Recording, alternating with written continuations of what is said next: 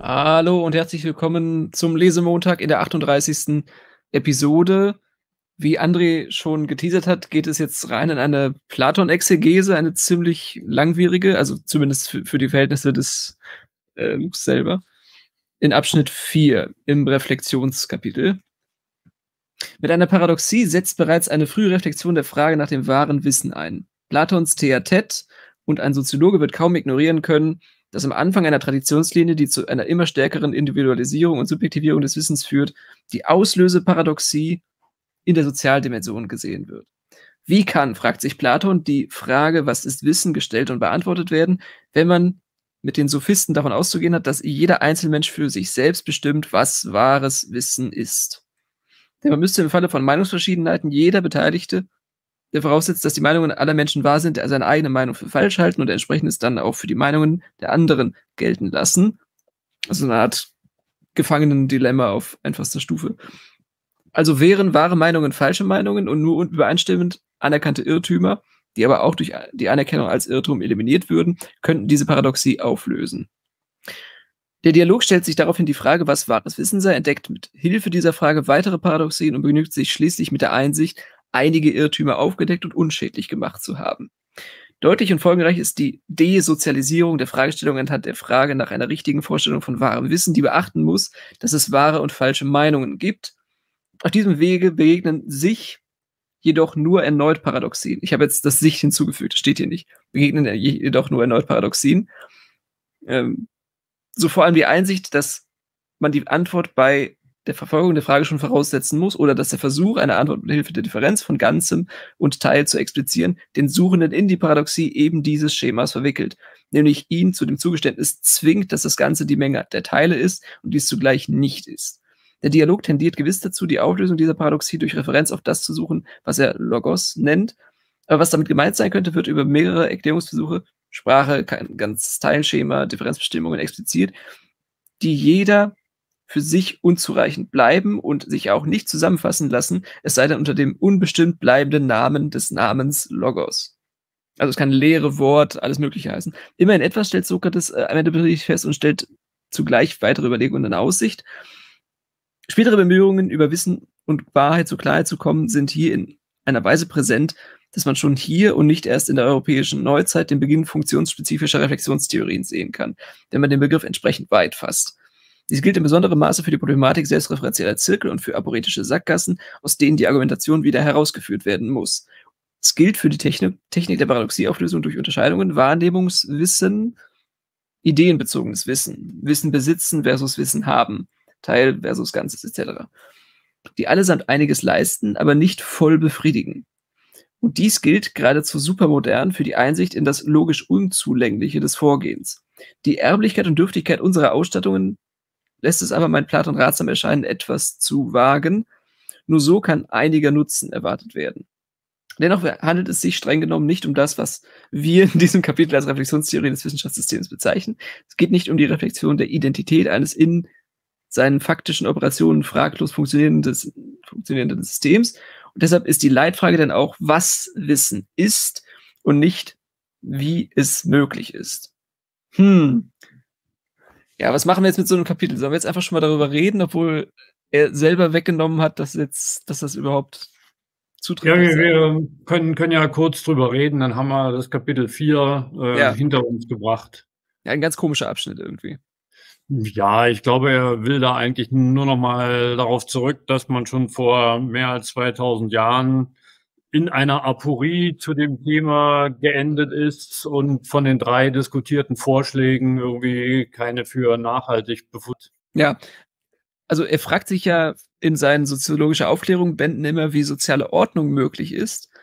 Aber das sollte uns nicht glauben machen lassen, dass, dass er diese Frage dann wiederum auch auf die Wissens Problematik applizieren würde. Also er stellt dann da, also er reontologisiert das eigentlich, was, damit er da irgendwie auf einen Bestimmungsgrund kommt. Also das hat er jetzt hier so umschrieben, dass Platon eigentlich das so als Schürfmähne für Formulierungshilfen benutzt, diese Dialogform vor allem, wie wir ja auch.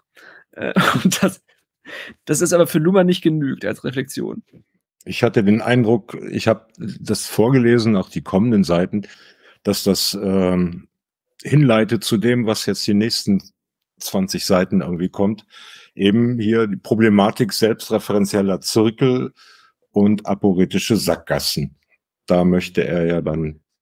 Ja, und vor allem durch diese, diese Desozialisierung der Fragestellung. Also, dass, dass jeder für sich meint, das Gesellschaftsproblem äh, ja. ab OVO erkannt zu haben und dass es dieses Volkswissen dann irgendwie damit konvergiert, was als Einzelwissen schon immer bereitgestellt ist. Ja, ich habe auch nochmal nachgeschaut, was hier mit Identität gemeint ist, weil ähm, damit ich da gleich nicht falsch liege. Und dann machte, habe ich dann auch äh, Sinn reingekriegt in deshalb die Leitfrage denn auch damals, was Wissen ist und eben jetzt bei ihm, wie es möglich ist. Ne? Und dann geht's rein in fünftens. Also das wäre mir ausreichend besprochen hier, sagen wir mal. Dann lies mal weiter. Mache ich gern.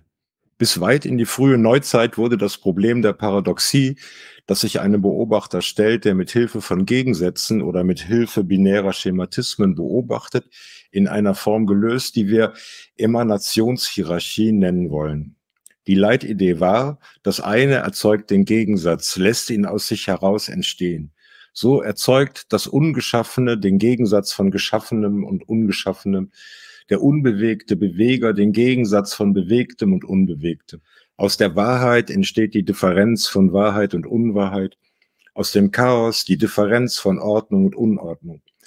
Die mythologische Darstellungsweise ermöglicht eine Verschlüsselung dieses Vorgangs durch zeitbezogene Kategorien, etwa die, die wir wechselweise gebraucht hatten, Entstehen, Erzeugen, Emanation.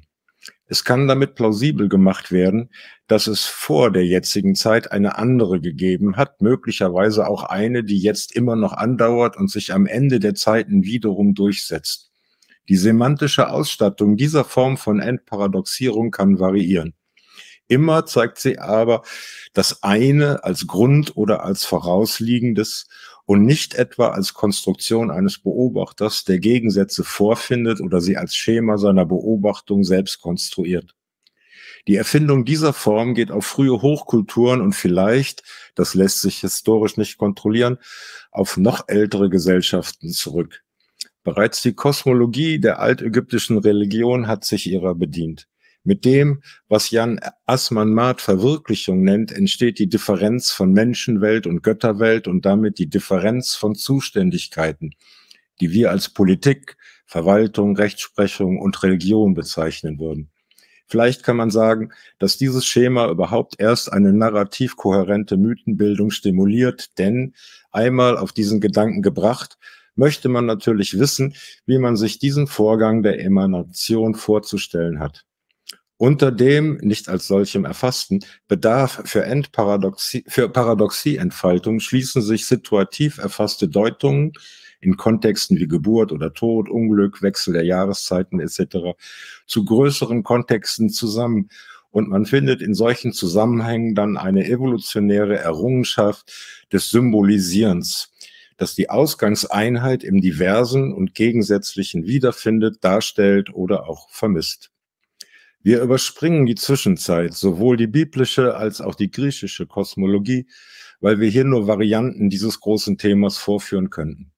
Es mag genügen festzustellen, dass noch das frühe 17. Jahrhundert mit dieser Semantik arbeitet. So heißt es bei Laelius Zechius, um ein Beispiel will willkürlich herauszugreifen, aus Anlass der Diskussion der Fürstenherrschaft, äh, jede Menge geht von einem aus und wird an einem gemessen.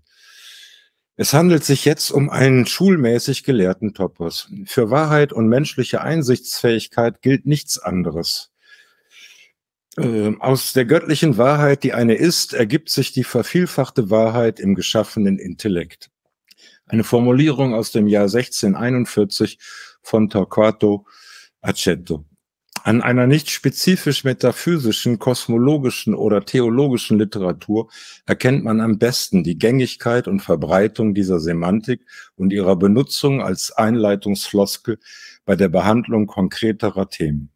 Legt man eine solche Emanationshierarchie zugrunde, erscheint ihr Grund als ein differenzloses Etwas, das alle Gegensätze in sich vereint und aus sich entlässt. Spezifische Gegensätze können dann aufeinander bezogen und aneinander erläutert werden, da sie ob der gemeinsamen Herkunft zusammenhängen. Man kann dann das Hin und Her zwischen wahren und falschen Meinungen dem menschlichen Intellekt zuschreiben, weil er geschaffen und nicht ungeschaffen ist oder weil er beweglich und nicht unbeweglich ist oder weil er endlich und nicht unendlich ist. Die Frage nach der Einheit einer dieser Unterscheidung, dieser einer dieser Unterscheidungen verschafft sich Entlastung durch Verweisung auf andere. Die Differenz von Ganzem und Teil kann an der Differenz von oben und unten oder von Zweck und Mittel erläutert werden und vice versa. Weil jede Differenz letztlich auf das Prinzip zurückgeht, dass sie alle ermöglicht und das an allen aufgezeigt werden kann. Die Emanationshierarchie orientiert an einem Prinzip und stiftet dadurch einen Verbund aller Unterscheidungen, die sich wechselseitig erläutern können, weil sie die Einheit des einen entfalten und in dieser Hinsicht füreinander substituierbar sind. So deutliche Verschmelzungsfiguren werden sich nicht mehr halten lassen, wenn die Gesellschaft bemerkt, dass sie zu funktionaler Differenzierung übergegangen ist. Emanationshierarchien sind in ihrer Plausibilität an stratifizierte Gesellschaften mit fraglos akzeptierter Differenz von oben und unten gebunden. Nur in Anlehnung an eine solche Verteilung der Qualitäten wird man die Paradoxie ins Prinzip verlagern und dort aufbewahren, verdecken, invisibilisieren können. Jede Hierarchie erfordert eine Spitze mit unerklärbaren Eigenschaften, eine oberste Position, die zugleich das Ganze und sich selber repräsentiert. Der Wegfall der Hierarchie wird unter solchen Bedingungen vorstellbar nur als Entfallen der Ordnung überhaupt. Jede Beobachtung und Beschreibung, die die Hierarchie nochmals transzendieren will, muss auf ein ihr übergeordnetes Prinzip rekurrieren, das ihre letzte Einheit, Wahrheit und Gutheit garantiert. Und wer dann noch beobachten will, auf ein nochmals überbietendes hin, wird zum Teufel. Denn einem solchen Beobachter bleibt keine andere Wahl als die Beobachtung im Schema von Gut und Böse und damit die Selbstbezeichnung als Böse. Ich mache mal einen Punkt. Ja, jetzt hat er den Teufel zum hundertsten Mal wieder aus seiner Pension erweckt und das ist immer wieder dieselbe Story, dass wenn man das letzte noch beobachten will, man un unweigerlich böse werden muss. Also die Idee fand er so gut und ist wahrscheinlich im Zettelkasten so zentral verankert, dass allein in Wissenschaft der Gesellschaft das jetzt, glaube ich, zum vierten oder fünften Mal vorgetragen wird. Ja, kommt er gleich noch ein bisschen noch dabei. Ja. Ansonsten finde ich, ist das eine Nacherzählung aus systemtheoretischer Perspektive, aber jetzt kein also nichts, wo ich jetzt eine große Frage dran hätte, sagen wir mal. Ja, so. es ist ein, ein, ein schönes Stück Literatur. Naja, naja, es ist, ist schon ein bisschen mehr. Also Okay. Ich, ja, okay. Peter, Peter, wir, wir haben ja das Problem, also dass, wenn man einfach nur dann seinen eigenen Wissensstand danach abklappert, was man wiedererkennt, dann kommt man jetzt exegetisch nicht wirklich weit. Äh, ja, aber gib mir immer Seitenzahlen, dann scrolle ich das an, weil das war ja jetzt eine Menge. Ja, das, das macht es jetzt nicht besser. Deshalb muss man das eben als Stück Literatur dann äh, etwas abtakeln.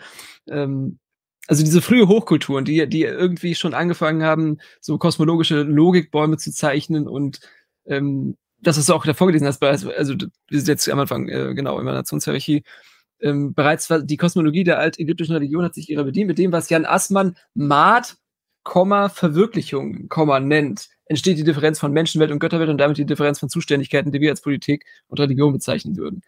Also der heißt nicht Jan Assmann Maat, der Typ, sondern der heißt Jan Assmann und Maat ist nicht richtig abgetrennt. Das müsste man eigentlich so äh, äh mit so okay. Gedankenstrichen. Ja, pardon. Und die Maat ist eben eine ägyptische Formel eben für diese Oberstheit. Und äh, ich habe mal bei Gershom Scholem, ich weiß nicht, ob man den kennt. Ja. Ups.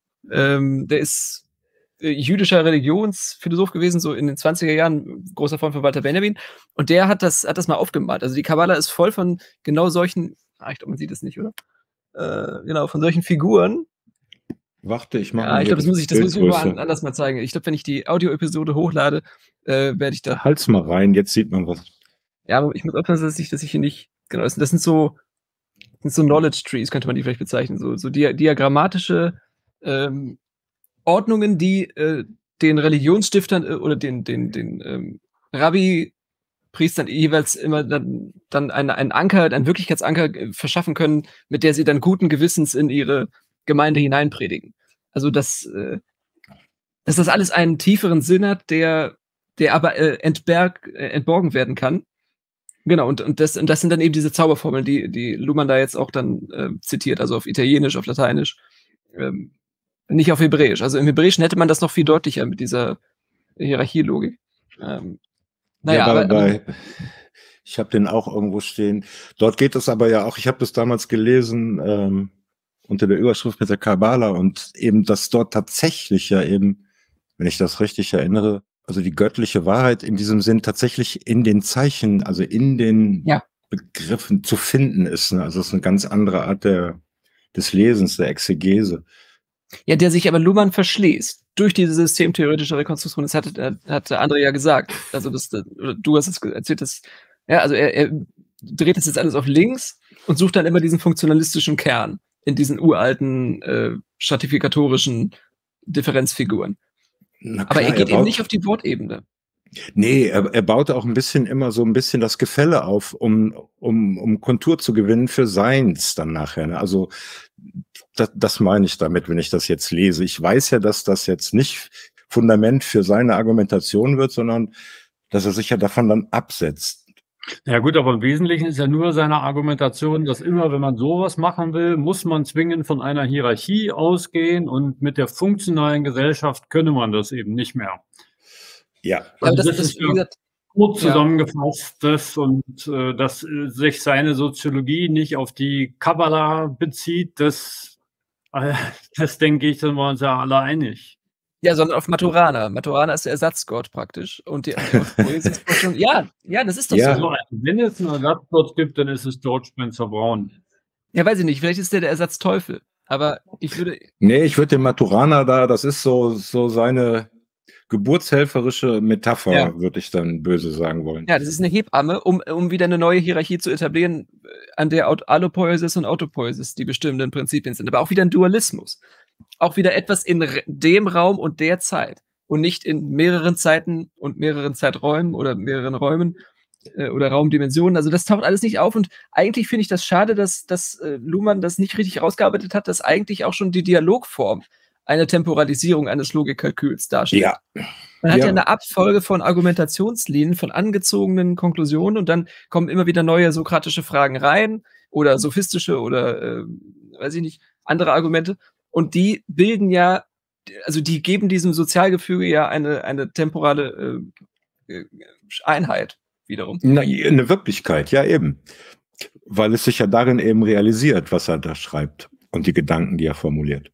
Ja, und dieses, genau, dieses babylonische Stimmengewirr, dass das irgendwann äh, ab einem bestimmten Auflösungsniveau nicht mehr ähm, ge gesellschaftlich äh, rückrechenbar ist. Also, dass, dass diese Verschmelzungsfiguren, das lässt sich alles nicht halten und funktionale Differenzierung, heterarchisch statt hierarchisch.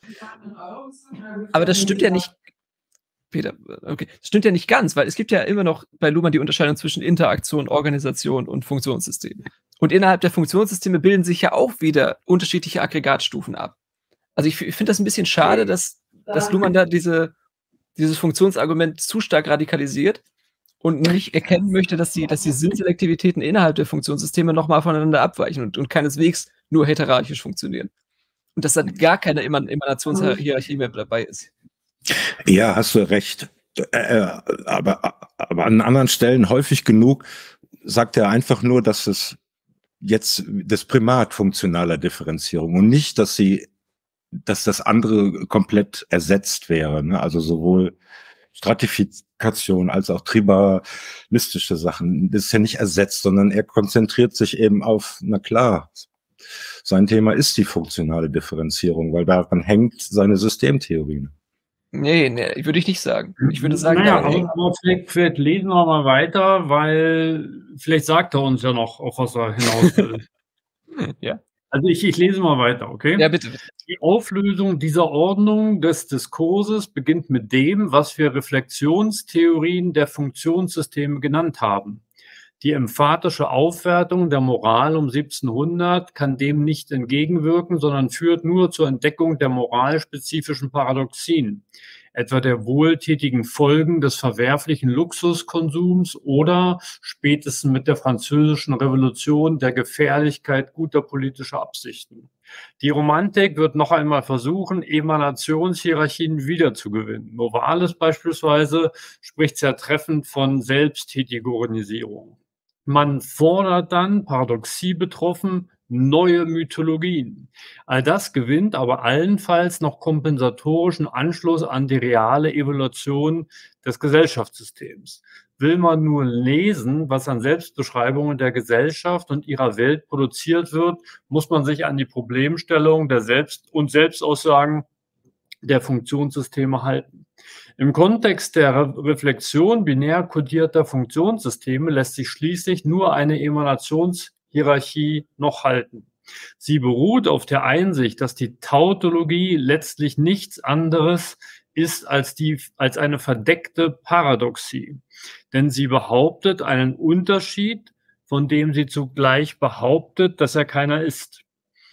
Es ist sicher kein Zufall, dass diese Tautologie-Paradoxie nicht am Problem der Einheit, sondern am Problem der Differenz ansetzt.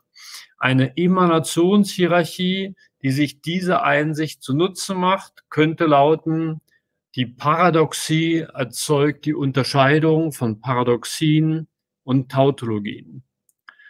Prozessual gesehen ist damit aber nur ein erster notwendiger Schritt zur Endparadoxierung formuliert die dann über Bifurkation den Weg der Endparadoxierung oder den Weg der Endtautologisierung nehmen kann.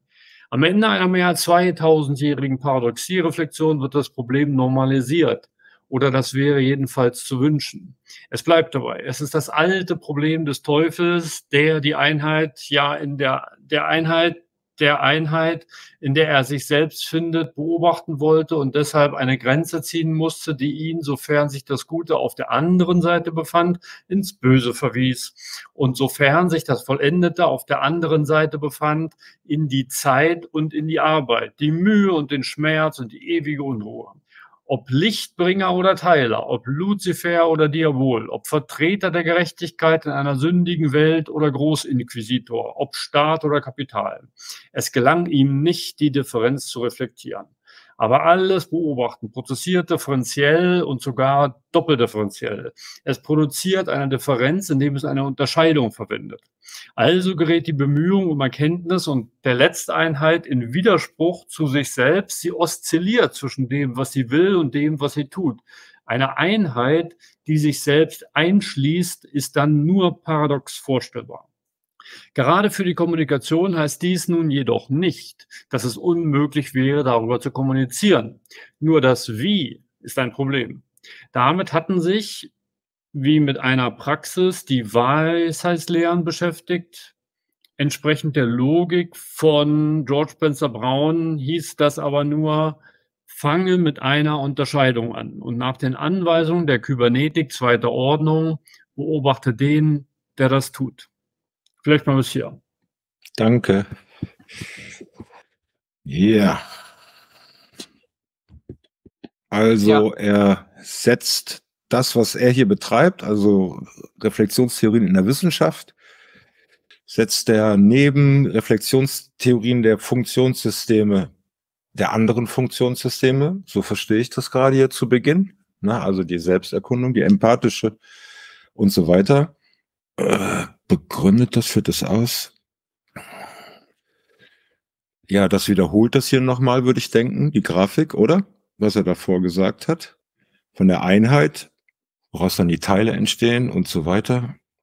Und zieht sein kurzes Zwischenfazit. Eine Einheit, die sich selbst einschließt, ist dann nur paradox vorstellbar. Punkt.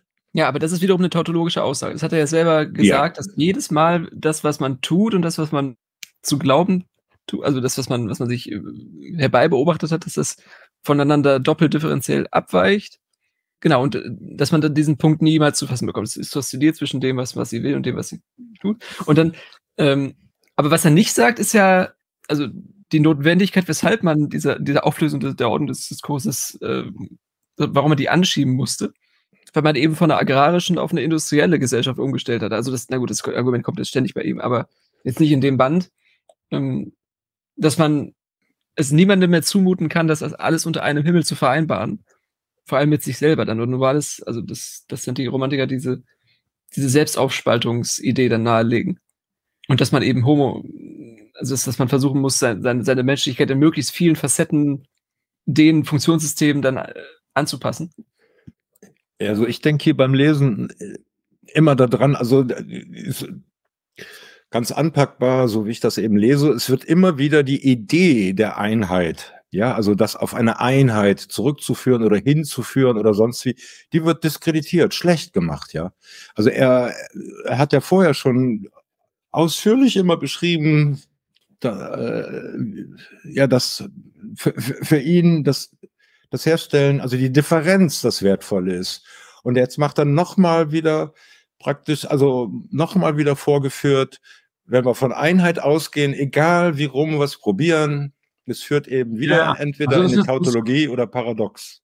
Das ist wirklich interessant, weil er schreibt sich ja da geradezu in einen Rausch rein. Also ich meine, dass es bei ihm auf Differenz ankommt, nicht auf Einheit, ja, das haben wir jetzt alle mal begriffen. Und äh, diese Paradoxie, Tautologie, Figur, ja, kann man machen, wenn man viel Zeit hat. Aber da, also, wenn, wenn man das als ein wissenschaftliches äh, einen wissenschaftlichen Text liest, der eine Theorie entfaltet, dann ist man schon ungeduldig und sagt, naja, dann sag doch jetzt mal, was die Reflexionstheorie des Wissenschaftssystems ist. Jetzt komm doch mal. Um naja, Thema. ist ja schon, schon, schon okay, dass der sich eben auch abarbeitet und das alles aufnimmt, was halt die, die, die, die äh, Geistesgeschichte hervorgebracht hat. Ja, also solange es eben dokumentiert ist, also aufgeschrieben ist, kann man das ja machen und, und dann landet er aber eben immer wieder da, wo er ist, dass er das tut.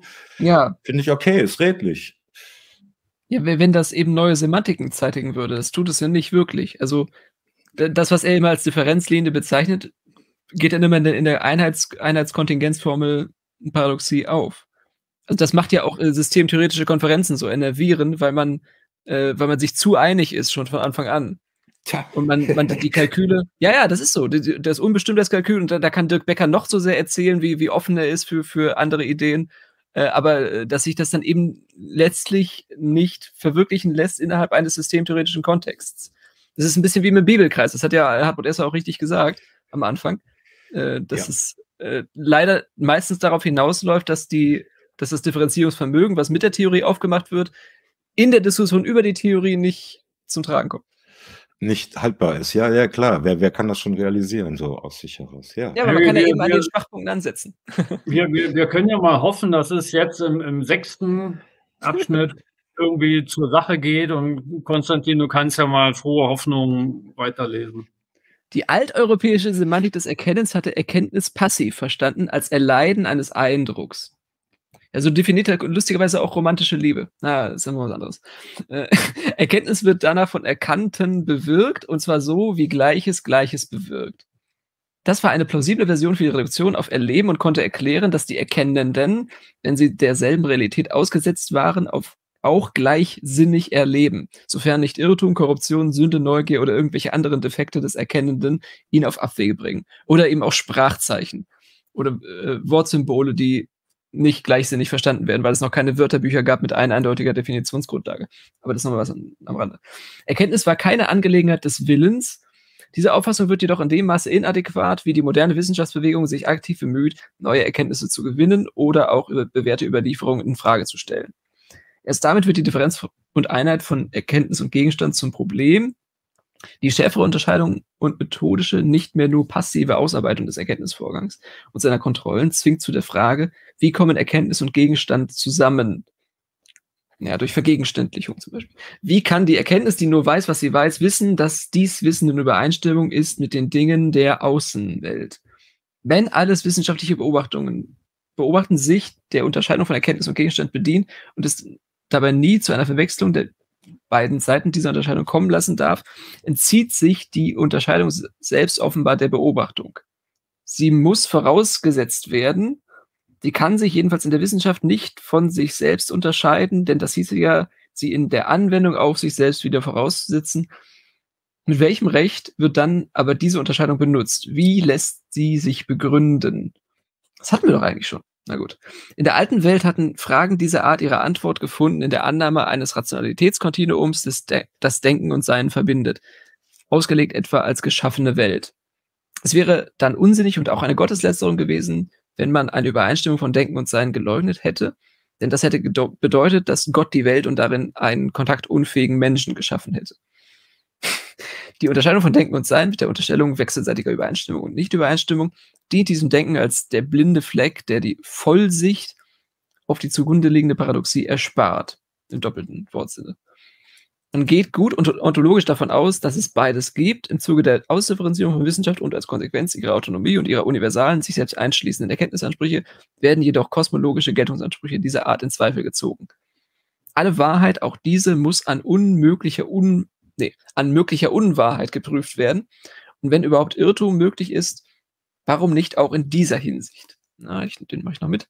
Offensichtlich wäre es zu viel verlangt gewesen, hätte man mit dem unterstellten Rationalitätskontinuum zugleich die Vorstellung der Erkenntnis als Zustand des Bewusstseins des Menschen aufgeben sollen. Von ihren Anfängen her hatte die ontologische Metaphysik als Metaphysik für Leser gewirkt und daher mit der Terminologie des Wissens, Denkens, Überlegens die Vorstellung der Individualität der menschlichen Seele verknüpft. Auch psychologisch musste diese Version des je individuellen Beobachtens zunächst einmal hochplausibel sein, da jeder Leser sie an sich selbst erfahren kann. So wird dann der Entfall des Rationalitätskontinuums durch eine Radikalisierung der Bewusstseinsphilosophie kompensiert, die bis heute nachwirkt und uns die Vorstellung Men des Menschen als Subjekt seiner Erkenntnis beschert hat. Die Frage spitzt sich daher zu auf das Problem, wie kommt das Bewusstsein aus sich heraus zu den Dingen? Wie stelle ich mir allen Ernstes der Gef wie stelle ich mich allen Ernstes der Gefahr des Solipsismus und wie vermeide ich sie dann noch? Wie kann ich davon ausgehen und dann doch darüber hinausgehen, dass das Bewusstsein nur weiß, was es weiß und nur in seinen eigenen Operationen über die Möglichkeit des Irrtums, also in der Reflexion über Möglichkeiten des Zweifels verfügt. Modern formuliert handelt es sich um ein Paradoxieproblem, das sich aus der Kombination von Selbstreferenz mit Negationsmöglichkeiten ergibt. Für uns ist es daher klar, dass man aus diesem Problem nur auf eine logisch unehrliche Weise wieder herauskommt. Von Descartes über Berkeley, Bouffier und Hume bis Kant wird jedoch ernstlich nach Lösungen Pro dieses Problems gesucht und das, was man später Erkenntnistheorie nennen wird, ist in seiner Fassung durch diese Problemstellung geprägt. Sowohl Common Sense als auch die spektakulären Erfolge der modernen Naturwissenschaften verbieten es, die Existenz der Welt außerhalb des Subjekts zu bestreiten, aber zugleich gerät das Subjekt damit in Beweisnot. Und behilft sich der Vernunft zum Beispiel. Aber wie gesagt, also das hatten wir alles schon mal. Ich höre jetzt mal auf hier. Ähm, also ich, ich, es ist ja wirklich nur, nur eine, eine Redeskription von schon äh, aufgearbeitetem Material. Also jetzt muss ich André doch wieder recht geben. Äh, ja, das, das hat, genau, das ist Franz Hügel, gibt halt den goldenen Hinweis dazu. Also diese Bestimmungsgründe, auf denen Kant immer rumreitet, äh, sind dann bei Luhmann diese Differenzformeln. Ja, äh, ich habe zu dem Gelesenen auch nicht viel zu sagen, außer dass wir das alle schon mal bei ihm gelesen haben. Ja. Wir, wir, stellen ja schon längst von Begründung auf Argumentation um, während wir das lesen. Also wir erleben jetzt erneut, was es heißt, Luhmanns eigene Unterscheidungen äh, zu reprozessieren und sie auf seine eigenen Texte anzuwenden. Also der, das ist jetzt der Re-Entry auf Seite 500 noch was ähm, ab dem er dann praktisch diesen Kohärenzfaden jetzt verloren hat und den wieder neu einwebt in, in, die, in, in die Monographie. Das ja. ist ganz komisch. Also, das, das hat ja fast schon was Mystisches wieder. Also, die Annahme eines Rationalitätskontinuums, das Denken und Sein äh, verbindet, das wird, das, äh, das war die alte Welt. Äh, und jetzt die neue Welt ist, ist eben, dass, dass, dass autopoetische Systeme rationalitätsdiskontinuierlich arbeiten, also sie akausale Verbindungen ziehen können und Korrelationismen schon reichen, um auf Kausalismen zu schließen. Also das, das ist ja dieser, dieser Witz der neuronalen Struktur, dass die äh, andere Kreislaufstrukturen hat. Naja, okay. äh, äh er, er, er versucht das schon in der Historie des Denkens zu verankern und dann durch die funktional differenzierte Gesellschaft zu seiner neuen Fassung zu kommen. Aber, aber es hat sich ja was geändert in den letzten ja. 2000 Jahren. Und darauf kommt da jetzt auch ein bisschen zu sprechen, indem man sagt, sowohl Common Sense als auch die spektakulären Erfolge der modernen Naturwissenschaften verbieten es, die Existenz der Welt außerhalb des Subjekts zu beschreiben. Also äh, er sagt ja, ja, klar, wir können zurückgucken bis zu den alten Ägyptern, in der Antike und Gegenstand oder Kenntnis und es hin und her wälzen, aber es hat sich ja was geändert. Also wir sind ja heute nicht mehr in derselben Situation wie damals, sondern es gibt spektakuläre Erfolge der Naturwissenschaften. Ja, aber die deuten eher auf das hin, was eigentlich in der Antike schon gewusst gewesen ist.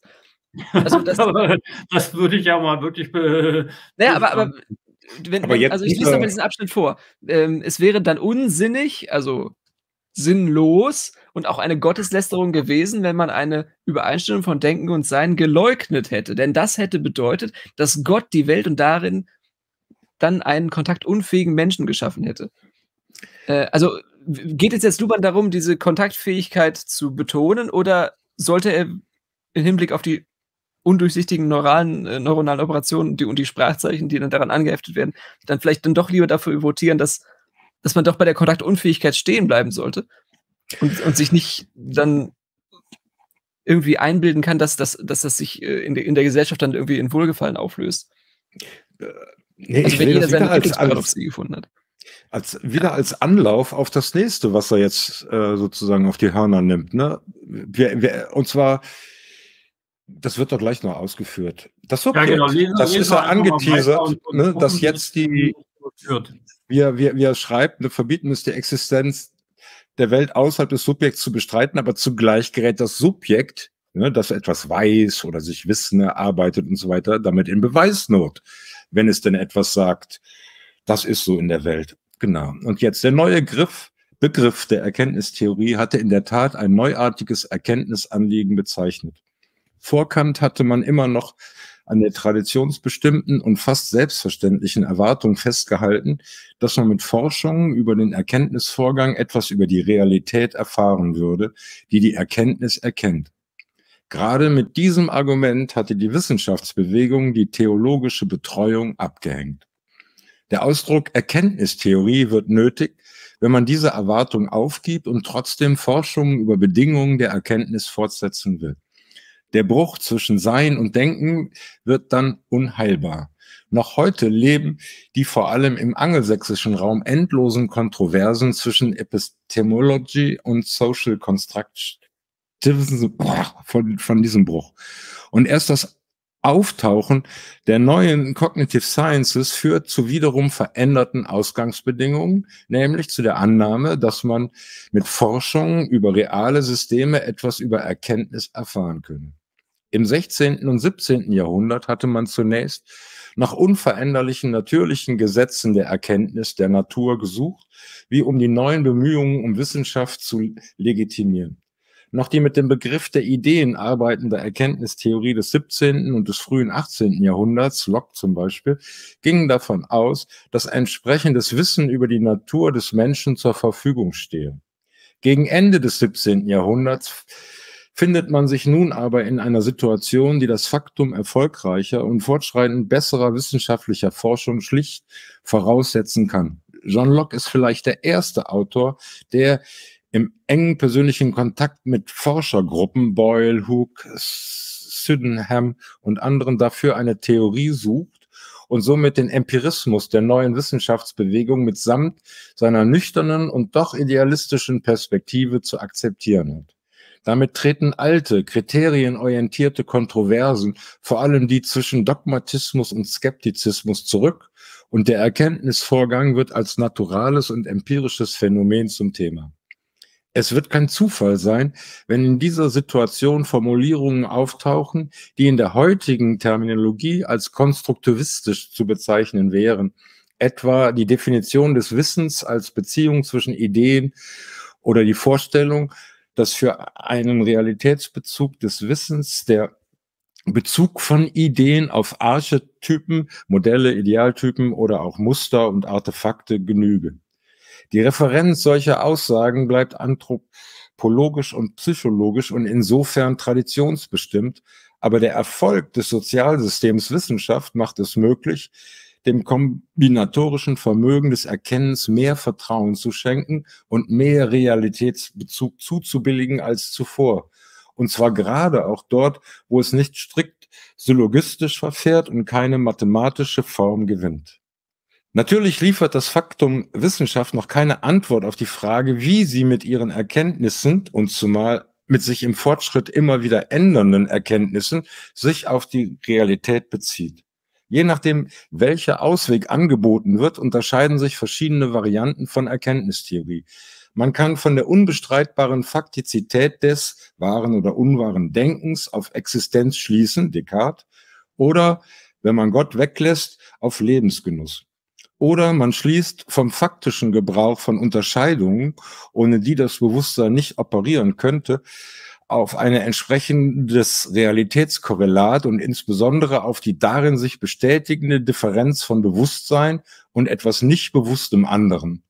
Man kann auf die bewährte Gewohnheit, Habit, von Induktionsschlüssen Schlüssen setzen, Hume, oder schließlich auf die Bedingungen der Möglichkeit von Bewusstseinsoperationen, mag das Bewusstsein als Anschauung, als Verstand oder als Vernunft tätig sein, die als a priori geltend angenommen werden müssen, weil ohne sie das Bewusstsein nicht tätig und sich nicht, sich selbst nicht verständlich werden könne. Kant. Kant geht davon aus, dass die Bedingungen der Möglichkeit von Erfahrung nicht in der Erfahrung selbst gegeben sein könnten. Die Absicht der Selbstreferenzunterbrechung wird als theoriearchitektonische Notwendigkeit deklariert. Die Notwendigkeit eines a priori erscheint als Notwendigkeit a priori. Das erzwingt dann den vorgängigen Einsatz einer Unterscheidung, die eine solche Aussage ermöglicht. Die Unterscheidung von empirisch und transzendental. Hier mache ich mal einen Punkt. Puh. Ja, letztlich mit Wortneuschöpfung. Also das, was Kant ja vor allem auszeichnet in den Kritiken, ist ja eine, eine komplette Reterminologisierung des gesamten sprachlichen Inventars seiner Zeit. Also er lässt ja wirklich keinen Stein auf dem anderen, weil er eben äh, dieses scharfe Schwert dann der, der, der Grundunterscheidungen am Anfang schwingt und dann überall dann diese, seine praktisch die, die ganzen Bröckchen und die ganzen Einzelteile, die er dadurch erzeugt und diese Schnitz, Schnitzelei, dass er die dann jeweils la neu labelt und das Theorie architektonisch eingliedern kann. Und das, ich, ich weiß nicht, ob Luhmann das in dem Maße gelingt, in dem Kant das, das damals zu seiner Zeit äh, geschafft hat. Also. Naja, na, vor allen Dingen schreibt er, dass dass wir jetzt schon was, was, was, was Neues haben, indem er auf diese ja. Cognitive Sciences Bezug nimmt. Ja. Was nämlich zu der Annahme, dass man mit Forschungen über reale Systeme etwas über Erkenntnis erfahren könne. Das ja. ist ja die, die, die, der neue Gedanke. Der war ja in der ganzen Tradition nicht drin. Also dieses Aufschreiben, ja. nachgucken, wie es funktioniert oder nachbauen, mhm. zu versuchen und dann zu gucken, wie es funktioniert, um die Begriffe nochmal neu zu schärfen.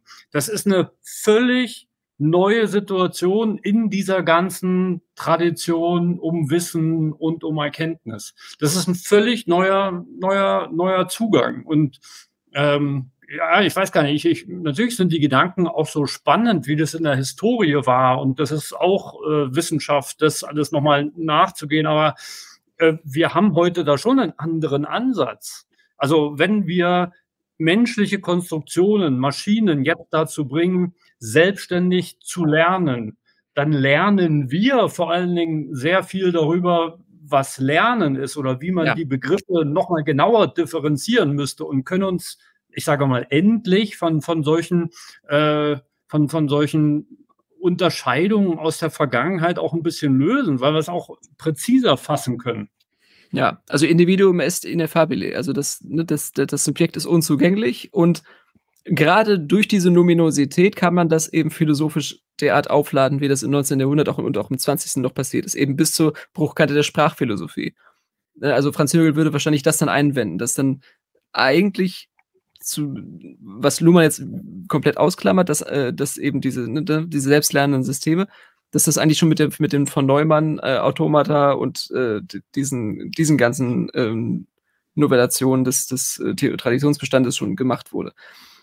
Und ob Luhmann jetzt wirklich, also mehr macht, als einfach nur zu sagen, ja, die Cognitive Sciences, die modellieren jetzt auch. äh, er macht ja nicht wirklich viel damit. Also dazu ist er dann doch zu verliebt in diese 2000-jährige Teufelsgeschichte offensichtlich. Äh, ja, ja, und der, er, er schreibt, das ist ja auch erst, steht erst am Beginn, ne? Also er, ja, er macht das eine Tür auf. Das, das ist so für ihn Naja, ein naja, Ausweg. naja, naja, naja. Also Luhmann in den 70er und 80er Jahren, da waren die Cognitive Sciences und Berechenbarkeitsmodelle, das war alles schon im Werden. Er hat es einfach nicht so drauf geachtet. Er hat lieber die alten Folianten gewälzt. Also da hat er einfach einen, einen ganz groben Zug einfach verpasst und woanders hingeschaut.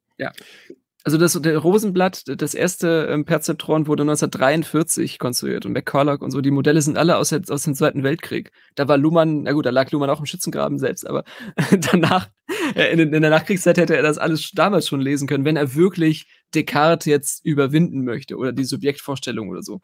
Und, und Also- er, er, er beschreibt es ja soziologisch sehr gut. Er schreibt ja. aber der Erfolg des Sozialsystems Wissenschaft macht es möglich, dem kombinatorischen Vermögen des Erkennens mehr Vertrauen Ja. zu schenken und Ja. mehr Realitätsbezug zuzubilligen als zuvor. Also dieses, äh, dieses Gefangensein im eigenen Bewusstsein, das einfach so gegeben ist und von innen heraus die Natur deshalb äh, dessen äh, äh, ergründen zu wollen. Das ist ja jetzt ein völlig neuer Ansatz mit, mit neuen Methoden des Nachkonstruierens, des Aufschreibens und Nachguckens, ähm, da mehr Vertrauen zu gewinnen, dass man eben schon was über Realität sagen kann.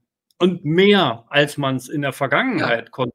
Also, also spätestens mit, mit Darwin, dass man, dass man als äh, großer denkender Geist nicht einfach nur als Instanz des Weltgeistes einfach da war, sondern dass es eine, eine Millionen Jahre lange äh, reale Evolution voraussetzte.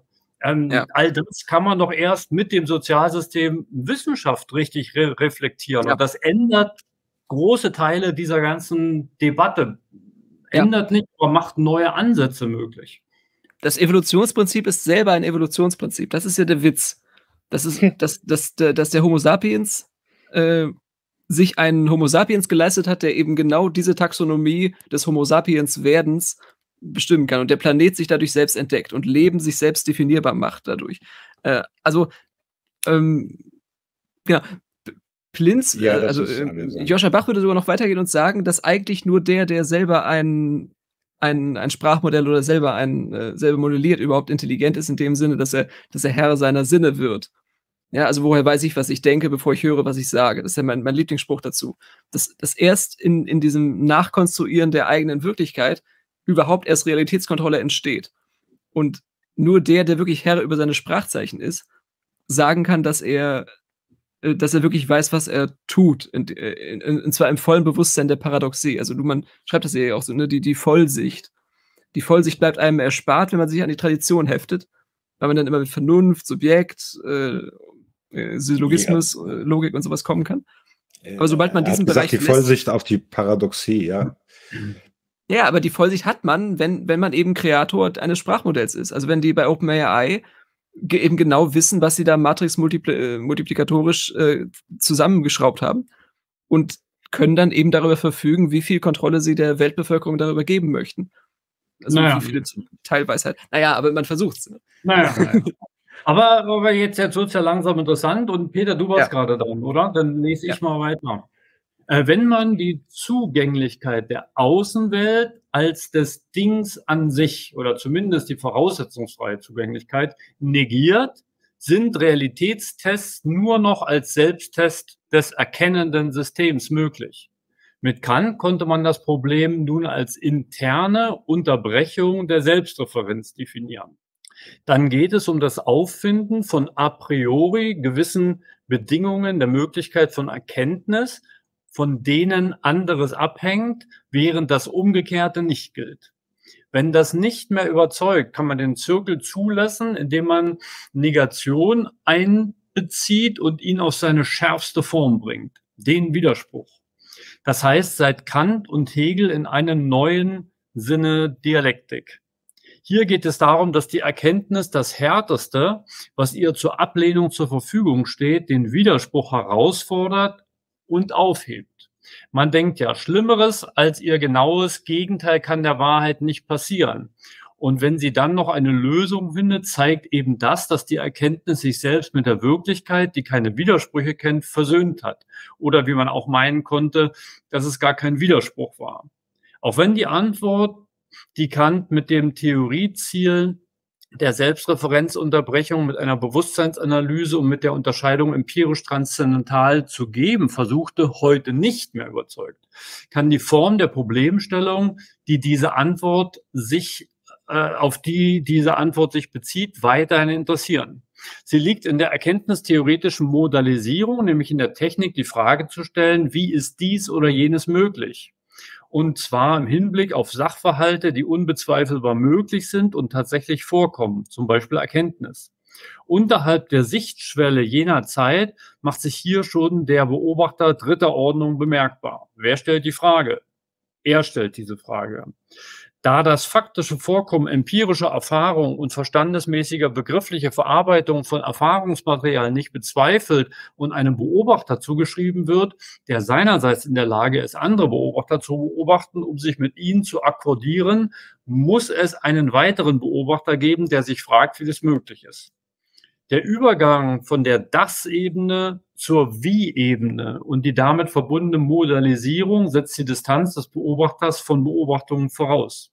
Erst im Beobachten dritter Ordnung lässt sich denn auch jene Einheit gewinnen, die Eigens und Fremdes erkennen zusammenschließt. Der Beobachter zweiter Ordnung beobachtet sich selbst und andere. Der Beobachter dritter Ordnung fragt, wie dies möglich ist. Oder präziser, wie sich aufgrund der Beobachtung von Beobachtungen Systeme bilden. Dies würde voll begriffen allerdings bedeuten, dass man Zeitdifferenz und Sozialdifferenz, Zeitverbrauch und soziale Distanz schon in die Bedingungen der Möglichkeit von Erkenntnis einbaut und sie nicht nur als Gegenstände der Erkenntnis behandelt. Was Zeit betrifft, hat Kant diese Einsicht bereits gestreift ohne von da aus zu einer strikt operativen Logik der Erkenntnis zu gelangen. Was Sozialität betrifft, fehlt die entsprechende Lösung. Sie wird durch die auf Basis von Ontologie und von vorgegebener logisch einwertiger Realität plausible Annahme verdrängt, das eigene Bewusstsein sei, wenn es richtig funktioniere, Maßstab für alle anderen. Im Ganzen zeigt diese Analyse, die vom inzwischen erreichten Stand der Second Order Kybernetics ausgeht, die Reichweite der kantischen Reflexion und ihre Grenzen. Ein komplexes Bündel von Unterscheidungen, das notwendig wäre, um Beobachtungen zu differenzieren, wird auf die Opposition von empirisch transzendental reduziert. Die Temporalisierung und die Sozialisierung des Erkennens wird nicht bis an den Punkt vorangetrieben, an dem es für das Erkennen keine Einheit mehr gibt, sondern nur noch operative Differenz, nur noch Unterscheidung. Und deshalb ist es nie zu der in den äh, Prolegomena in Aussicht gestellten künftigen Metaphysik gekommen. Es ist hier nicht der Ort, über die philosophische Qualität dieser verschiedenen mit Kant zum Abschluss kommenden Versuche zu urteilen. Aha. Eher interessieren gewisse durch die Form der Problemstellung bedingte Gemeinsamkeiten. Es handelt sich immer um Versuche, die Unterbrechung von zirkularer Selbstreferenz zu begründen, also immer die Flucht aus der Tautologie. Am Bewusstsein werden schon Zeitprobleme entdeckt, aber nur in der Form einer Sukzession von Vorstellungen, Log, und nicht als epigenetisch vorlaufender Aufbau von Komplexität. Sitz des Problems ist immer das Bewusstsein des einzelnen Menschen mit der Folge, dass die Existenz anderer Menschen in der gleichen Weise problematisiert wird und nie die Existenz von Gegenständen. Aha dann bleiben als Ausweg nur Supersingulare vom Typ der Mensch, die Vernunft, das Bewusstsein. Es handelt sich zwar um Reflexionstheorien, die sich mit wissensspezifischen Paradoxien befassen, also um Reflexionstheorien für einen Funktionsbereich der modernen Gesellschaft, aber im Unterschied zu Parallelfällen für Wirtschaft, Recht, Politik, Erziehung geht diese Gesellschaftlichkeit nicht in die Problemstellung ein die Form der Distanznahme, mit der, die mit der Figur des Subjekts gegeben ist, schließt dies aus.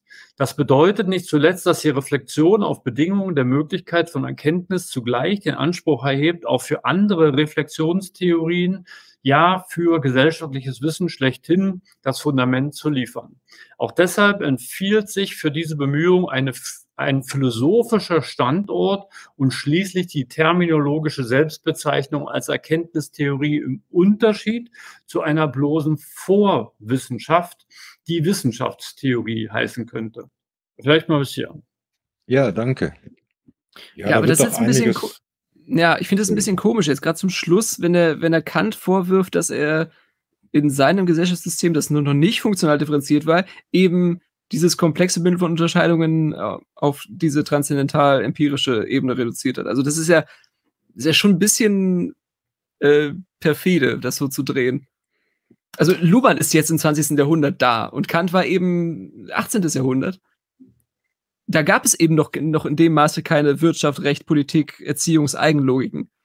Äh. Ich finde das jetzt nicht so abwertend, sagen wir mal.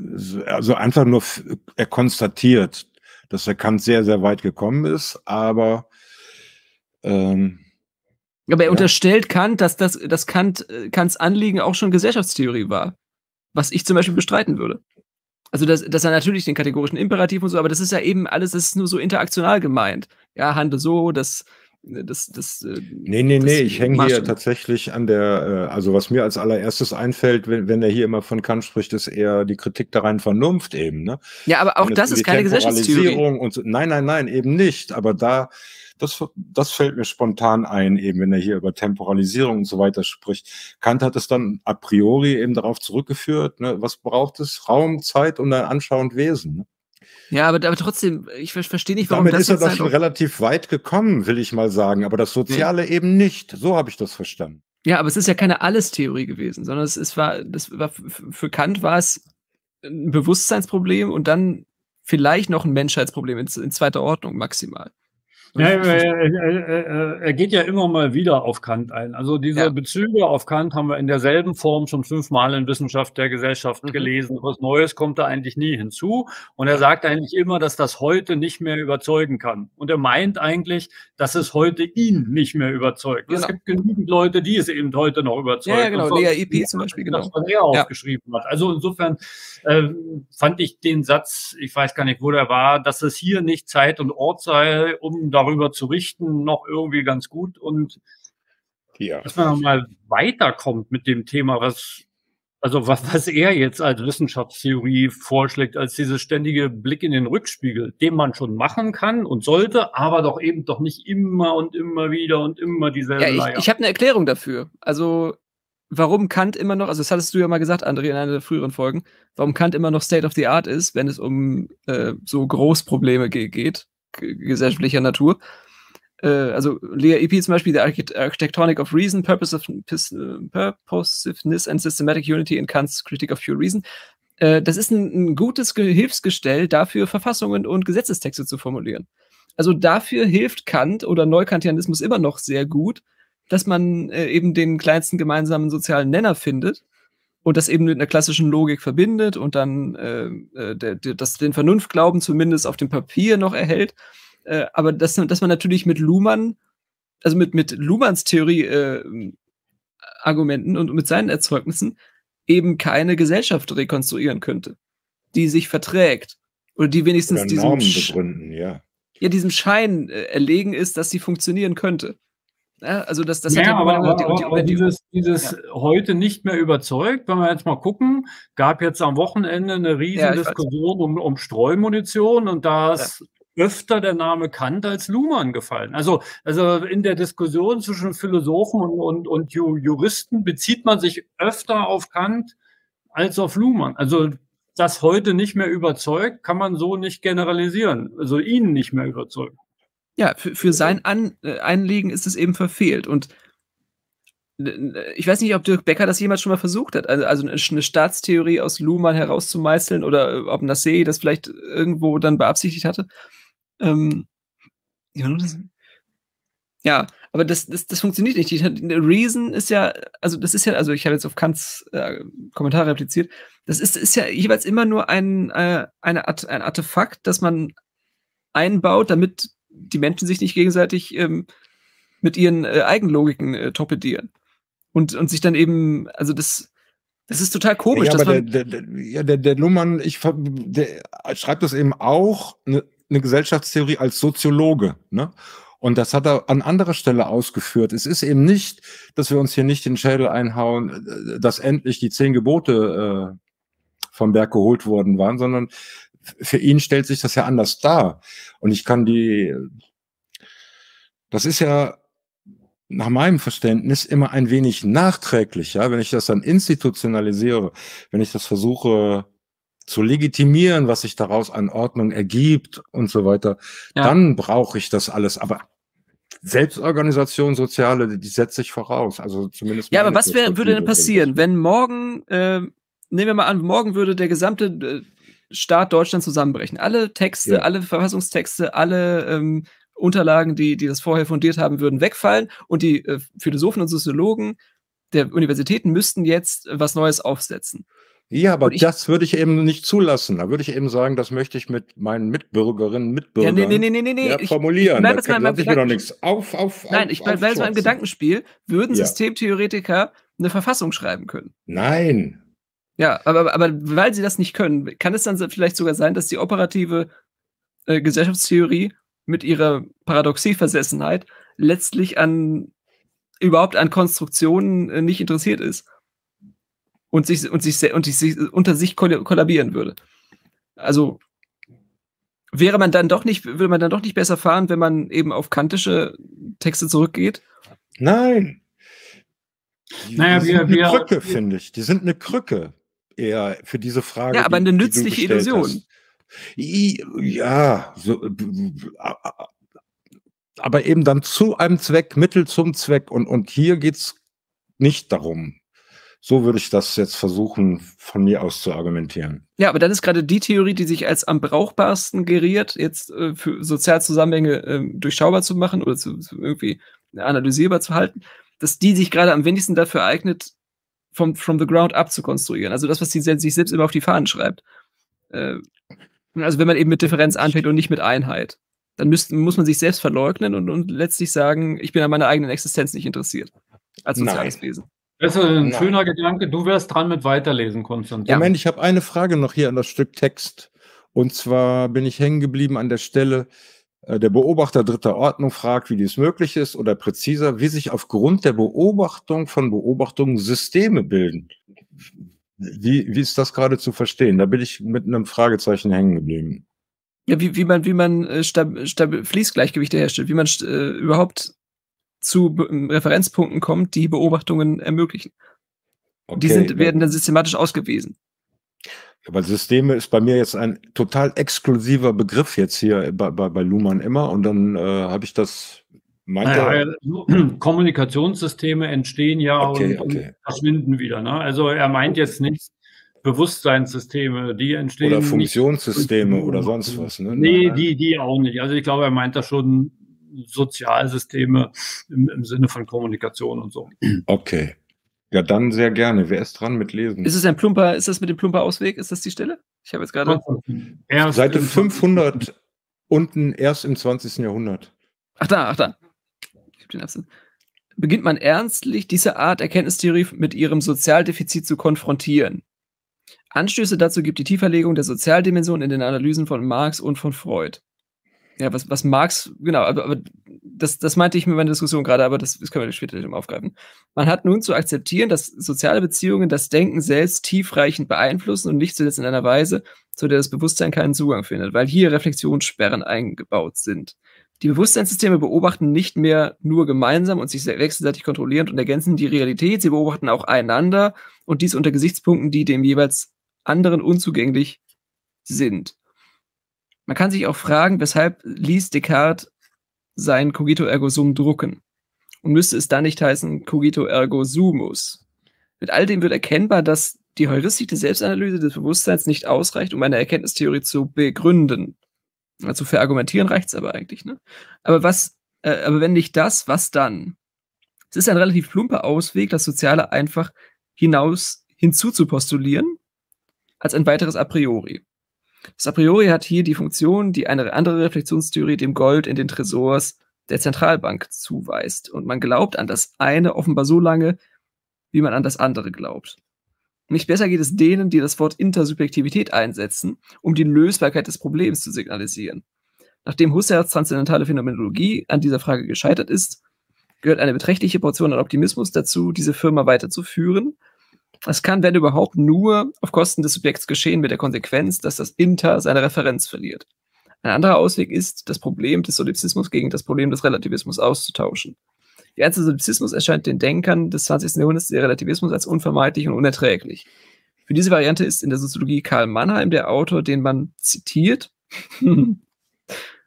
Andere Varianten werden als Historismus angeboten und kritisiert. Man kann, das ist nunmehr unbestreitbar, alles erkennen in seiner historisch-sozialen Bedingtheit erkennen, Begriffe wie Relativismus oder Historismus überzeugen, weil ihnen die Gegenbegriffe fehlen oder abhanden gekommen sind. Man kann nicht mehr anders denken. Concedo. Die Frage ist nur, wie unter diesen Umständen die Einheit des Kommunikationssystems Wahrheit gewahrt bleiben kann und damit die Einheit des Systems Wissenschaft, das sich durch intern anschlussfähige Operationen selbst reproduziert. Denn wenn nun ein Beobachter beobachten kann, was ein anderer nicht beobachten kann, ist damit eine Kommunikationsschranke eingerichtet, errichtet, die man nicht durchbrechen kann, ohne dass die Beobachtung des einen oder des anderen, des primären oder des sekundären Beobachters dadurch zerstört wird. In diesen Fragen stagniert die Entwicklung seit einem halben Jahrhundert. In der Soziologie, Klammer zu. Und das scheint auch die Ursache zu sein, dass man nach wie vor anhand von inzwischen klassischen Texten darüber diskutieren kann. Es werden mehrere Erkenntnistheorien nebeneinander gefördert und vom jeweils eigenen Standpunkt aus verglichen. Zu dieser Reflexionslage passt der Begriff des Paradigmas, was immer er besagen mag. In jedem Fall bezeichnet er eine Unterbrechung von Selbstreferenz. In einer stark abstrahierten Fassung ist ein Paradigma vielleicht nichts anderes als die erste Unterscheidung, die nun zur Bezeichnung des Gegenstands einer Theorie verwendet. Die man zur Bezeichnung des Gegenstands einer Theorie verwendet. Das würde auf die Logik von Spencer Brown zurückkehren, zurückführen, die mit der Anweisung Draw a Distinction beginnt und eben deshalb auf die Reflexion der Wahl der ersten Unterscheidung auf das Unterscheiden dieser Unterscheidung verzichten muss. Ein Einfluss solcher Überlegungen zu Reflexion und Reflexionsverzicht, zu Paradoxie und Entparadoxierung auf die wissenschaftliche Forschung selbst ist, wenn man von den an der Relativierung direkt beteiligten Wissenschaften wie Geschichtswissenschaft und Soziologie einmal absieht, kaum zu spüren. Erst in jüngster Zeit verdichten sich Anzeichen dafür, dass eine neuartige Erkenntniswissenschaft, Cognitive Science, sich zu konsolidieren beginnt.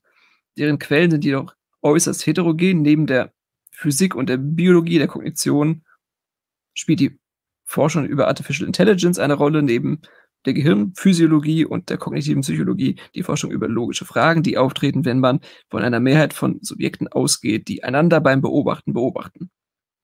In der, in der Wissenschaftssoziologie selbst konzipiert man Reflexivität einstweilen doch ohne Beachtung der logischen Probleme und tendiert stattdessen auf der Ebene der Textgestaltung zu New Literary Forms. Manches deutet also darauf hin, dass eine allgemeine Theorie erkennender Systeme im Entstehen begriffen ist, aber es wäre voreilig, wenn man behaupten wollte, dass sie bereits existiert und in der Lage wäre, die Rolle einer Reflexionstheorie des Wissenschaftssystems zu übernehmen. Ich stoppe hier mal. Also ich musste dabei bei New Literary Forms äh, an Daniel Pascal Zorns Twitter-Kommunikation denken. Äh, also er schreibt entweder 800 Seiten über Postmoderne oder er prügelt sich mit irgendwelchen Trolls um, um irgendwelche Petitessen. Das scheinen so die Modi zu sein, die man nun neu entdeckt. Ja, das kann so sein. Aber, aber, aber das ist. Ähm, ja, wir können das mal jetzt nachträglich. Also das Sozialdefizit mit Kant und Freud, äh, also mit, mit Marx und Freud dann eben ähm, zu beheben, das ist ja der Frankfurter Schule misslungen, offensichtlich. Und es gibt, es gibt, äh, es gibt zwar einen äh, Staatsmarxismus, aber es gab noch keine Nation, die sich auf Freudianismus begründet hat, oder es zumindest versuchte. Weil man eben weiß, dass man damit nicht weiterkommt, wenn man Unterbewusstsein und, und Superego und sowas alles mit, mit einpflichten möchte. Dann kommt man nicht darauf. Selbst, also da kommt man nicht mal virtuell darauf, dass es, dass Intersubjektivität etwas Erstrebenswertes wäre. Weil man immer fragt, wessen, wessen Definitionskriterium das dann sei. Ja, ich hänge hier eben dran, weil ich ja, ähm, das arbeitet sich für mich eben auch ab an dem Subjekt. Ne? Also immer wieder an dem Subjekt. Das eben. Aber interessanterweise hast du ja keinen Subjektausweis, sondern einen Personalausweis. Ja, von der ja, ja, BRD ja, zugestellt bekommt. Ja, aber, aber das mit dem Subjekt ist ja klar, das ist ja sein, sein Thema. Ne? Das ist ja. Subjekt, dass man das aufteilen muss in ein sozialen Anteil und Bewusstseinsanteil. Ja, nee, aber, nicht, nicht so, ja, klar, aber eher aber, ähm, Subjekt als. Ich wieder darauf zurück, aber ich meine, er macht ja keine Meta jetzt an der Stelle, sondern das hatten wir doch alles schon, will ich damit sagen. Ja, mit all dem wird erkennbar, dass die Heuristik der Selbstanalyse des Bewusstseins und was hat er eben gesagt, diese super, super Subjekte, ja, äh, ähm, Menschheit und, und, und diese großen Worte, das ist ja genau das, was eben ja äh, eigentlich eher einengt, als tatsächlich irgendwas aufmacht oder mir irgendwelche Möglichkeitsräume aufmacht. Es ist ja eher einengt, weil ist ja genauso Zweifel, also so, so, so, so packbar, unzweifelhaft so, dass dass es das nicht gibt, ja, es gibt nicht ein Kollektivbewusstsein oder oder oder. Ja, aber aber aber es ist eine schlechte Argumentation, wenn man einfach sagt, ja, Husserl ist gescheitert und aber selber eingesteht, dass es eine Theorie erkennender Systeme äh, nur im Entstehen begriffen ist und sie noch nicht entstanden ist mit dem, was Luhmann jetzt dazu schreibt.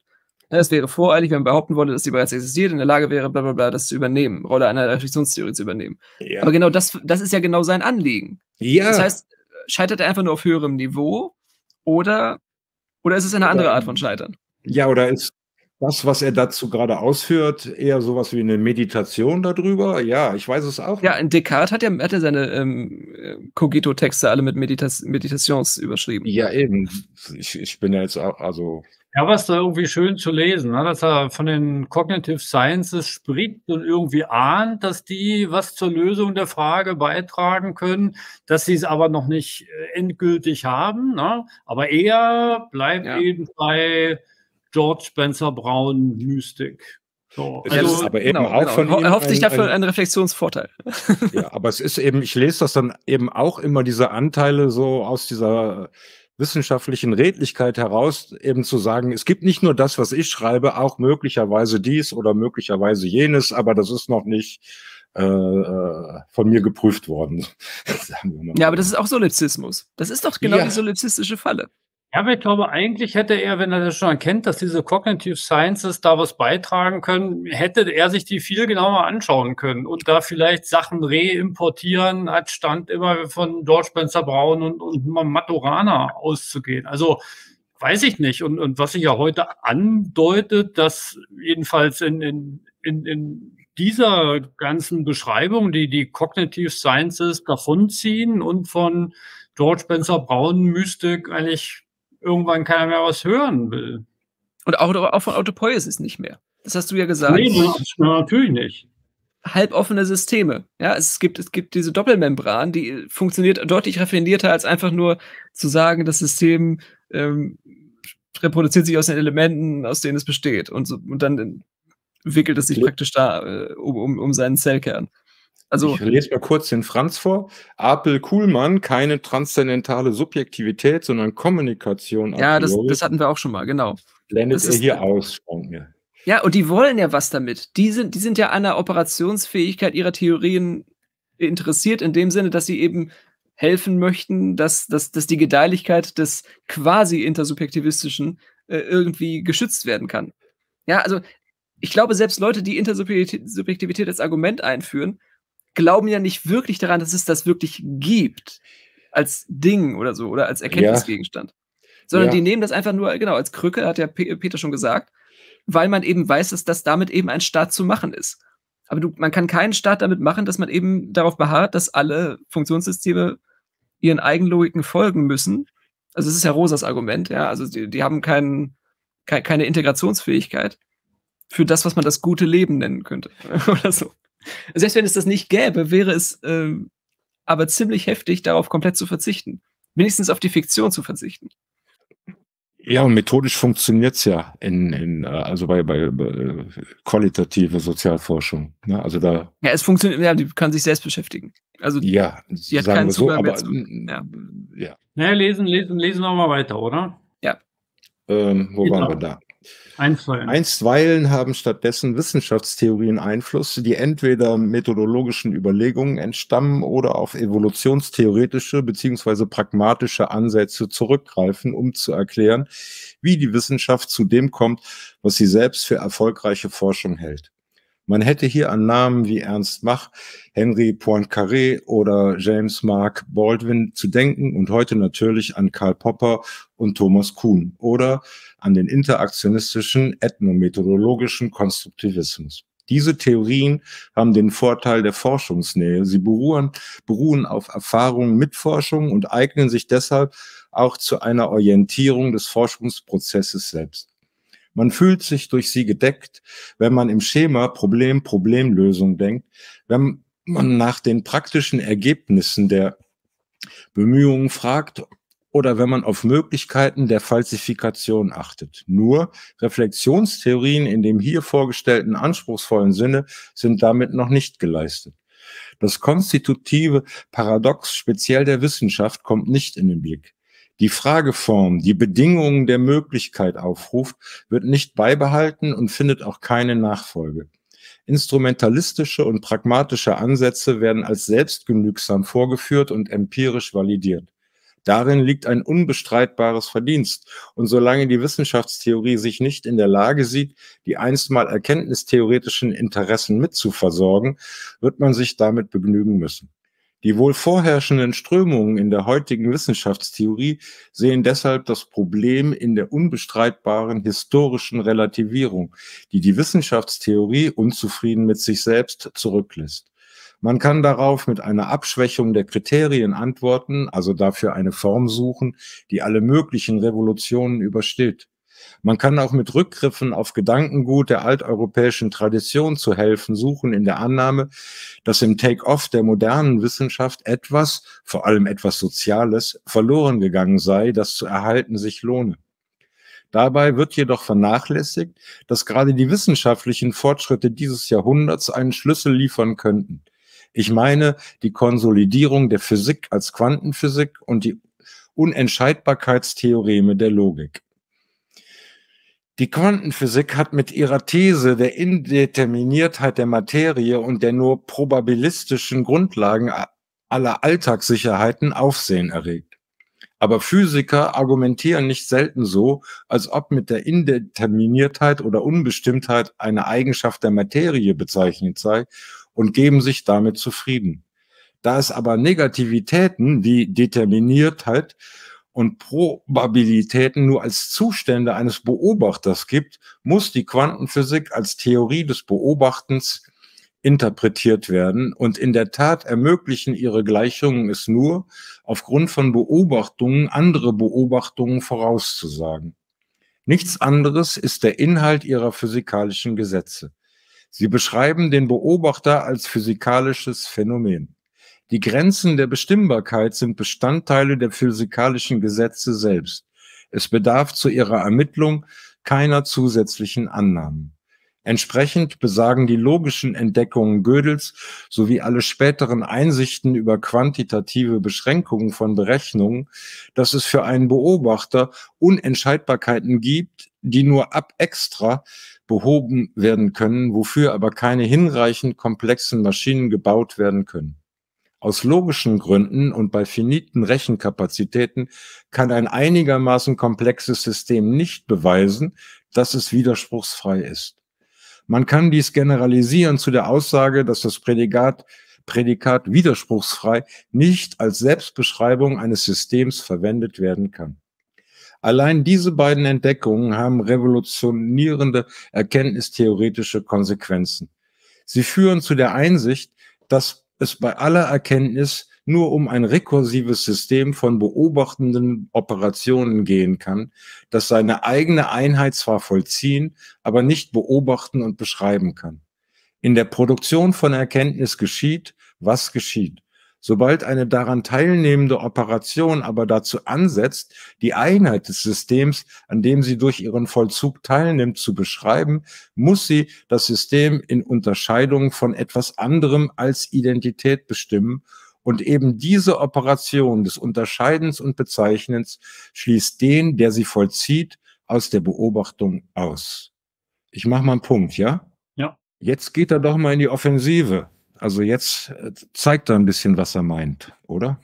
Das zur Quantenphysik wirst du wieder auseinandernehmen, André, oder? Naja, da sagt er sonderlich nicht, nicht viel zu. Was mir noch auffällt, ist, dass er von Quantenphysik und von Unentscheidbarkeitstheorem der, der Logik spricht und wir zumindest mal wissen, dass er die Gödelsche Logik, die Aussagen nicht verstanden hat. Und ob er was von Quantenphysik verstanden hat, können wir noch nicht einsetzen, weil so viel sagt er dazu nicht. Ähm, aber in, interessant fand ich vorher den Satz, ähm, darin liegt ein unbestreitbares Verdienst und solange Wissenschaftstheorie sich nicht in der Lage sieht, die einstmals erkenntnistheoretischen Interessen mitzuversorgen, wird man sich dabei begnügen müssen. Also sein Argument war ja, wenn sich wenn, wenn sich eine, eine Wissenschaftstheorie auf die Natur der Forschung konzentriert und, und sich daraus ergibt, ähm, dann ist es schon erstmal beruhigend, aber solange sie nicht die Erkenntnistheorie noch bedienen kann, reicht ihm das nicht. Ja, aber vielleicht muss das reichen. Also ja, vor allem, ja. weiß ich nicht, warum, warum soll man jetzt erwarten, dass eine Wissenschaftstheorie auch noch philosophische Fragen klärt? Das ist doch überhaupt gar nicht, weiß ich nicht, steht doch gar nicht zur Debatte. Ja, und vor allem zu Zeiten, also wenn er jetzt eben Descartes und Hume und Locke und sowas anführt, zu Zeiten, in denen das Pro die Problemlage sich komplett verstellt hat, wenn man diesem funktionalen äh, Paradigma, also Paradigma ist ja sein, sein böses Wort jetzt hier, aber wenn man, wenn man dem funktionalen differenzierten Kalkül folgt, dass man dann eben gar nicht das unter einen, unter einen integrativen Zusammenhang bringen könnte, selbst wenn man das wollte. Also das, das stimmt, André. Also das, das sagt er auch an mehreren Stellen, also dass, dass er eigentlich damit kein Problem hat und dann aber wieder mit dem Komplexitätsargument kommt. Ja, also die, äh, die, die Maschinen, die verstehen sich selber nicht und so, also das und die Menschen auch nicht und so. Aber aber vielleicht darf es gar nicht dazu kommen, dass man zu diesem Grad von Unverständlichkeit vordringt auf gesellschaftlicher Ebene. Ja, also was wäre wär denn, wenn der Bundeskanzler morgen sagen würde, ja, ich weiß selber nicht, was ich hier tue? Richtlinienkompetenz, ja, ich bin zwar der Vorsitzende der Koalition und so, aber ich weiß eigentlich, eigentlich darf ich das ja nicht. Eigentlich seid ihr ja alle mein, äh, äh mein Souverän und so. Und ich, ich bin ja, ja Volkssouverän nur, nur zweitbestimmt. Wie, wie, wie du das gerade so schön, finde ich, ausgeführt hast, Konstantin, würde ich dann sagen wollen, vielleicht möchte er einfach nur, dass auch sein Ansatz, seine systemtheoretische Perspektive eben auch so an der Wirklichkeit, Forschungspraxis und so weiter ausprobiert wird, erprobt wird, um dazu, um dann eben auch, wird man sich damit begnügen müssen, ja, um in diesem, wie soll ich sagen, um in diesem Chor mit dabei zu sein, sag ich mal, und gar nicht so ausschließlich, wie, wie es manchmal hier durchscheint in den, in, in den Texten. Ne? Also, dass er alles ersetzen, ablösen oder, oder umfassen will. Ja, aber dann, dann bleibt das alles, was er dazu schreibt, eben diese tausendseitigen äh, Ankündigungen ja. für künftige Metaphysiken. Also das, was er Kant vorwirft, dass Kant seine Gesellschaftstheorie offensichtlich dann doch nicht durchgezogen hat im Spätwerk, äh, das macht er ja selber auch. Er, er reitet ja dann auf alten äh, Begriffsdefinitionen herum, die er dann auch nicht hinreichend hochwertig semantisch neu anreichert. Also ich, ich, es, es ist ja, sehr, sehr, sehr abstrakt eben alles, was er da. Nein, nee, aber das ist, ja. das ist ein vorgeschütztes Argument. Ich weiß nicht. Also das, ja, das müsste man dann zeigen.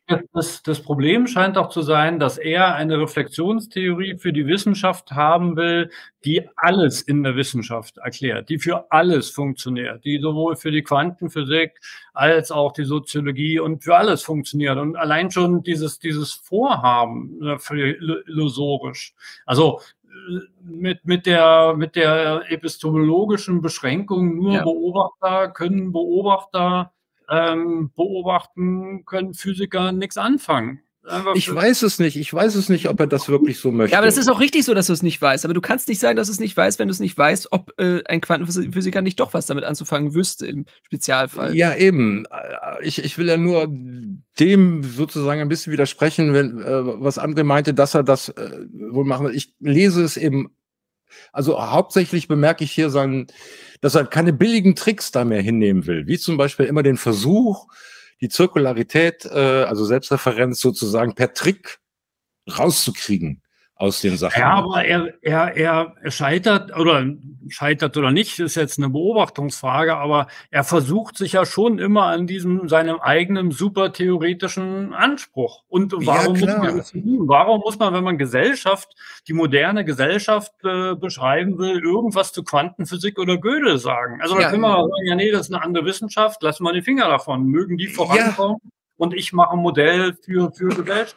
Das ist schon ja. sein Anspruch, dass er sagt, nee, die Gesellschaft besteht aus sozialen Funktionssystemen. Eins davon ist Wissenschaft und da auch Physik und Biologie und alles wieder Wissenschaft ist, also mit sozialen Operationen funktioniert operativ, fühlt er sich gesamt zuständig auch für deren Modelle. Und, und ja. das ist Unsinn.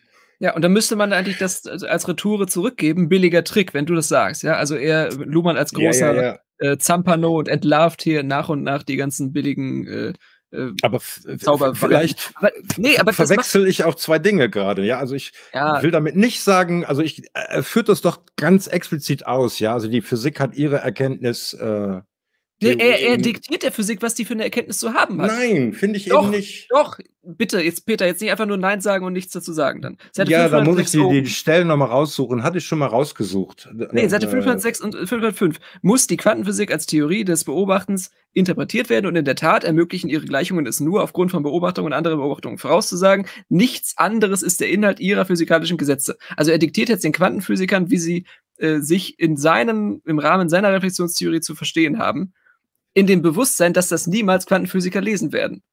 Die, die, diese Bücher sind für Soziologen geschrieben und die sind aus diesem äh, dis, aus diesem disziplinären Kontext entstanden. Ich glaube, dieser super theoretische Anspruch, der erklärt auch die unerhörte Popularität. Warum ja, lesen ja. das Theologen, warum lesen das versprengte Ingenieure, warum lesen das irgendwelche Mathematiker, weil sie irgendwie, irgendwie es schön finden, dass da auch über ihr Thema gesprochen wird und irgendwie was versucht wird, ein, eine Großtheorie zu, zu präsentieren. Das ist doch was sehr, sehr Schönes, wenn man alles genau. mit, mit allem erklären könnte. Ja, das ist aber, aber kein wissenschaftliches Vergnügen mehr. Das ist ein artistisches. Wenn man sich mit, irgendeinem Gebiet noch im Detail auskennt, muss man sagen, ja, nee, es funktioniert so nicht. Und ja, weiß ich nicht, ist irgendwie, eigentlich ist doch nur ein Anspruch, dass man sagen kann, das ist so verrückt, dass es ziemlich interessant und man möchte das gern selber verstehen. Man möchte das gern verstehen. Aber, aber wenn man es dann verstanden hat, kann man auch sagen, ja, okay, jetzt machen wir wieder mit was anderem weiter.